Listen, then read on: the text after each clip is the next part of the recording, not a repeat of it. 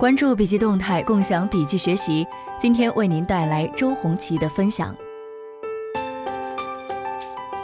收听前请思考：运营型 CEO 与创业型 CEO 有何不同？商业模式的本质是什么？如何用新技术、新思维做出新商业？我们倾力奔跑，一直追不上新科技。那新科技到底改变了商业和商业模式的哪些方面？这个世界有两种 CEO。一种是运营型 CEO，还有一种是创业创新型 CEO。什么是运营型 CEO？如果老板是谷歌找你做 CEO，他们给你一个框架，你只要非常努力，在搜索这个战略框架里面做得越来越好就够了。但如果今天搜索业务不拥抱社交与 AI，就在社会的主流演化中被看成了传统企业。如果这个 CEO 没有跳出搜索的框架，他就是运营型 CEO。还有一种是敏锐的创新创业型 CEO，把外部的改变带入公司。西方有一个字 business，翻译成中文高大上的叫法是商业，但我们中国人难意会“商业”两个字。business 翻译为中国人理解的应该是生意。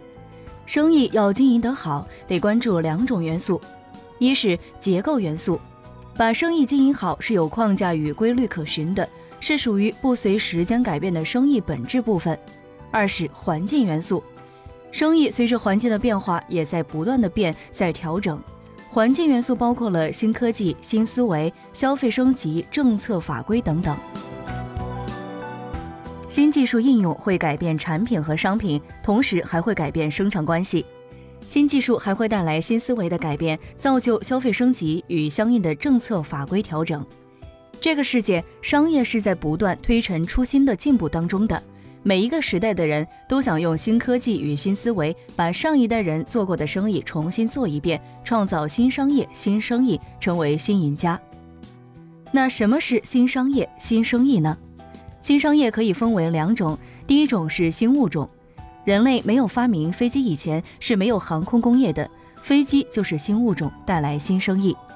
第二种是现有生意的迭代，比如今日头条满足了移动用户新的阅读需求，是纸媒生意的转型不转行。我们相信，在不好的世道当中也有好的公司。那新商业是什么？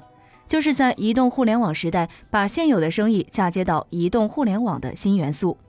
所产生的商业特征是社交思维、智能应用、数据驱动，产生新物种或现有物种的升级迭代。那什么叫进化论？